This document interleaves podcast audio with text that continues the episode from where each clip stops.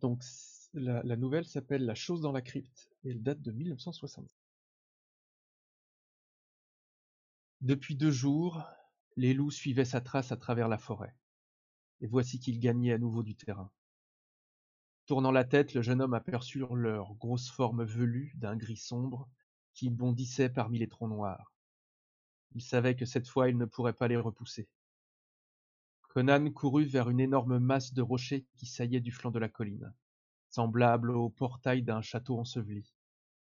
À cet instant, les loups surgirent de l'épaisse forêt à ses trousses, hurlant comme des démons écarlates de l'enfer à la fuite d'une âme damnée. À travers la blancheur trouble de la neige tourbillonnante, le jeune garçon distingua une tache noire et béante entre deux gros blocs de rochers et s'élança dans cette direction. Les loups étaient sur ses talons. Il pouvait sentir sur ses jambes nues leur haleine âcre et chaude lorsqu'il s'engouffra dans la crevasse devant lui. Il était à présent dans une grotte étroite, creusée dans le roc, dont l'obscurité totale n'était atténuée que par un pâle rayon crépusculaire filtrant par l'ouverture. Se redressant de toute sa hauteur, déjà supérieure à six pieds, l'adolescent se mit à inspecter la muraille de ses mains tendues. Ses doigts inquisiteurs lui apprirent que la paroi était gravée de glyphes cryptiques d'une écriture inconnue, inconnue tout au moins pour ce garçon ignorant, venu des terres barbares du Nord, qui ne savait ni lire ni écrire et tenait ses arts civilisés pour euh, des amusettes efféminées. Avançant d'un pas le long du mur, il trébucha contre un objet dans les ténèbres et tomba sur une chose qui craqua bruyamment sous son poids. Un morceau de bois brisé lui rafla la jambe, ajustant une égratignure à celle des branches de sapin et des griffures de loup. C'était une chaise dont le bois pourri avait facilement cédé sous le choc. Il eut bientôt allumé un petit feu fumeux, qu'il alimenta avec les débris de la chaise et les fragments d'un autre objet qu'il identifia aussitôt comme la carcasse d'un char. Il pouvait enfin se détendre, se reposer de sa terrible course et réchauffer ses membres engourdis. La flamme vive et brûlante découragerait les loups qui, hésitant à le poursuivre à l'intérieur de la caverne noire, rôdaient encore devant l'entrée extérieure. Soudain, les cheveux du barbare se dressèrent sur sa tête, et le jeune homme sentit sa peau frémir d'un frisson surnaturel. Là, sur un grand fauteuil de pierre, à l'autre extrémité de la salle, trônait la forme d'un gigantesque homme nu qui, une épée dégainée en travers de ses cuisses, tournait vers lui le squelette de son visage sépulcral. Dès qu'il aperçut le géant nu, le jeune homme sut qu'il était mort mort depuis des siècles. Les membres du cadavre étaient bruns et ratatinés comme du bois sec. La chair de son énorme torse pendait maintenant en lambeaux sur ses côtes dénudées. Qui avait été cet être mort? Un guerrier des temps anciens, quelque grand chef redouté de son vivant, et trônant encore dans sa mort. Le regard du barbare tomba alors sur la grande épée qui reposait sur les cuisses osseuses du cadavre. C'était une arme formidable. Un glaive dont la lame, qui dépassait largement un mètre de longueur, était en fer bleui. Le cœur de cet adolescent, né au combat, battait à se rompre. Son sang guerrier bouillonnait dans ses veines. Chrome Quelle épée Avec une arme comme celle-là, il pourrait sans peine défendre sa peau contre les loups affamés qui l'attendaient dehors. Le jeune homme saisit l'épée et sentit ses muscles se gonfler de puissance et son cœur palpiter de l'orgueil de la possession. Dieu, quelle arme Avec une arme comme celle-là, il n'était plus de destinée trop ambitieuse pour un guerrier. Avec un glaive comme celui-là, même un jeune barbare à moitié nu pourrait se tailler un chemin jusqu'au bout du monde. Il s'éloigna d'un pas du trône de pierre et fendit de sa lame un ennemi imaginaire. Soudain, il s'immobilisa, glacé d'effroi, un pied suspendu à mi-course, un bruit, un crissement sec, indescriptible, lui parvenait du côté de la crypte où se trouvait le trône. Pivotant sur lui-même, il vit et sentit ses cheveux se dresser sur son crâne et son sang se figer dans ses veines. Le mort était vivant, d'un mouvement lent et saccadé. Le cadavre se leva de son grand fauteuil de pierre et fixa le barbare de ses orbites noires. Traversant la salle d'un pas mal assuré, la créature s'avança tel un monstre abominable sorti des fantasmes diaboliques d'un démon. Dépliant ses serres osseuses, elle fit mine d'arracher le glaive des mains vigoureuses du barbare. L'épée réagit instinctivement dans les mains du jeune homme.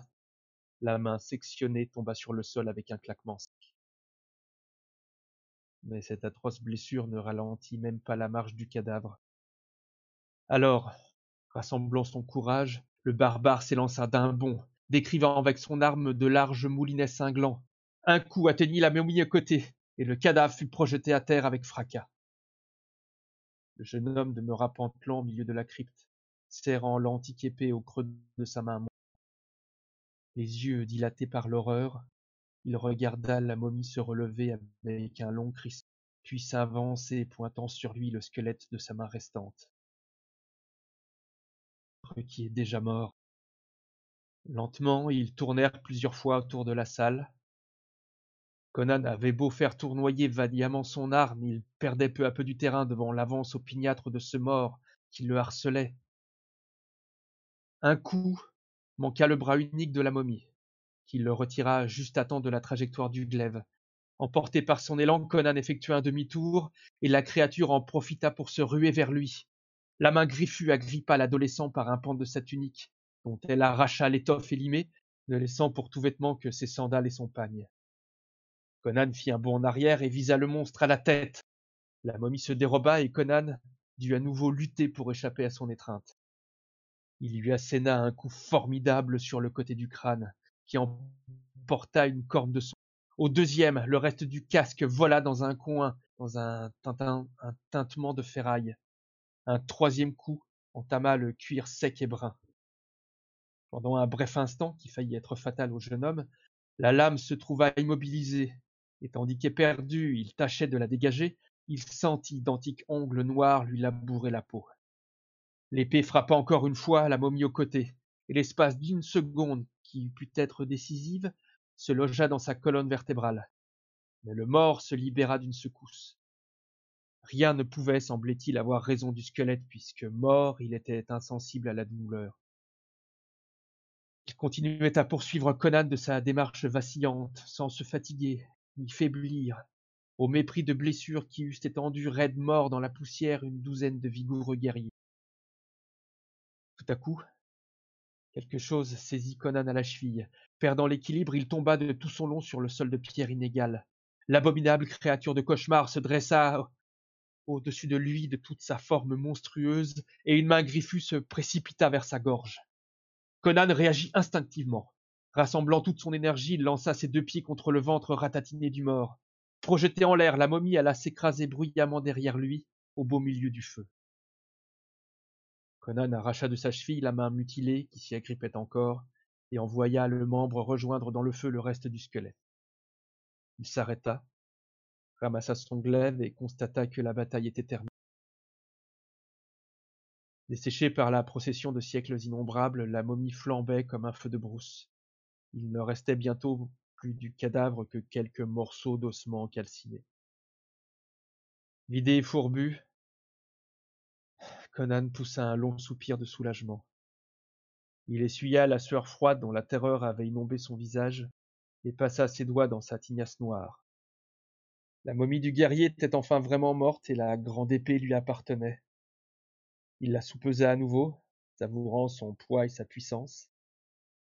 Muni de sa nouvelle épée, il était plein de confiance, et bombant le torse, il fit siffler la, la lame au-dessus de sa tête. Quelques instants plus tard, il sortit de la grotte, drapé dans un manteau de fourrure déniché dans un vieux coffre, une torche dans une main et son épée dans l'autre. Les loups avaient disparu. Levant les yeux, Conan vit que le ciel se dégageait. Il étudia les étoiles qui scintillaient entre les nuages et se remit en route vers le sud.